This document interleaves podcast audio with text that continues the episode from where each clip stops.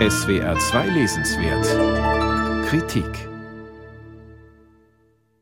Wer Boris Pahors Buch Nekropolis in einen Comic übertragen will, steht vor einer Mammutaufgabe. Zu viel steckt in der Vorlage. Der Bericht eines Autors, der zunächst an seine Besuche in KZ-Gedenkstätten zurückdenkt. Seine minutiös geschilderten Gänge über die früheren Lagergelände, wo er selbst einst Gefangener war. Was er bei diesen Besuchen sieht, beschwört die Erinnerungen an seinen KZ-Alltag herauf. Parallel dazu sind er seinen Qualen nach, der Trauer um die Sterbenden, dem Hunger, der Angst, gepaart mit dem Bewusstsein, dass dieses Leid den Nachgeborenen nicht vermittelbar ist. Versuchte ein Comic all das abzubilden, er würde sich in einem Wust von Bildern verlieren. Dass die Comic-Version von Necropolis den Untertitel Der Roman als Graphic Novel hat, führt darum in die Irre.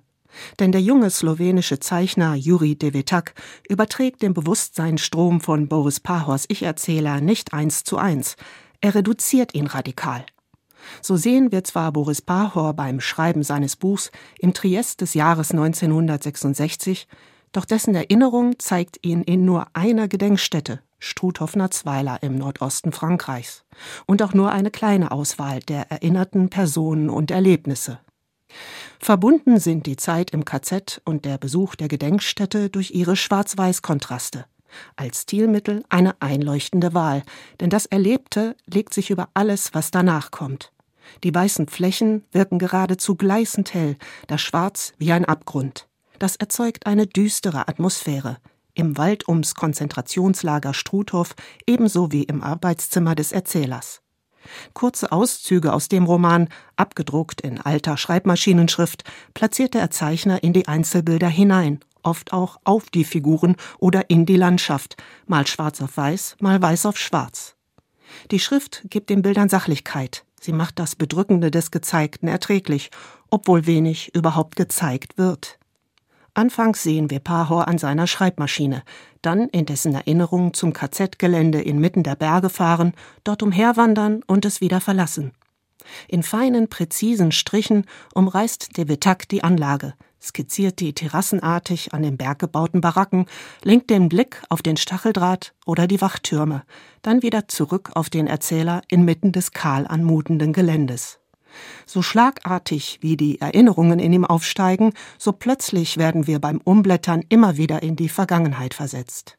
Dann blicken wir auf eine Reihe schemenhafter Gestalten, erst auf den zweiten Blick durch graue Streifen als KZ-Insassen erkennbar. Oder ein abgemagerter Mann mit kahl rasiertem Kopf tritt auf einer schwarzen Seite aus dem Dunkel hervor.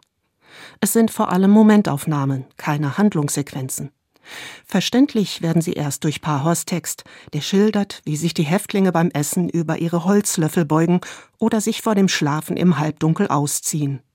Der Vetak verwischt, radiert und schraffiert die Figuren im KZ und umrahmt sie, wenn überhaupt, mit abstraktem Schwarz, wodurch sie weniger wie Menschen wirken, sondern wie Geister. Überhaupt spart der Zeichner an Bildern des Lebens im Lager. Er konzentriert sich eher auf den Gang des Erzählers durch die Gedenkstätte, lässt uns durch seine Augen auf die Orte des früheren Schreckens blicken und mit ihm verwundert die Gelöstheit der anderen Besucher erleben, anders als Pahor, der gleichberechtigt das Leiden in der Vergangenheit und die Gegenwart nebeneinander stellt. Juri Devitaks Nekropolis verschiebt den Fokus darauf, wie unwirklich das Grauen der Konzentrationslager im Nachhinein anmutet. Von Pahors Buch, das das Schreckliche genau in den Blick nimmt, bleibt damit zu wenig übrig. Auch wenn Devetak virtuos zeichnet und jedes Pathos vermeidet, er arbeitet an der Vorlage vorbei. Vielleicht zeugt diese Version von Nekropolis davon, dass mit dem Tod der letzten Überlebenden der Nationalsozialismus unausweichlich auf Distanz rückt. Nekropolis von Boris Pahor und Juri Devetak.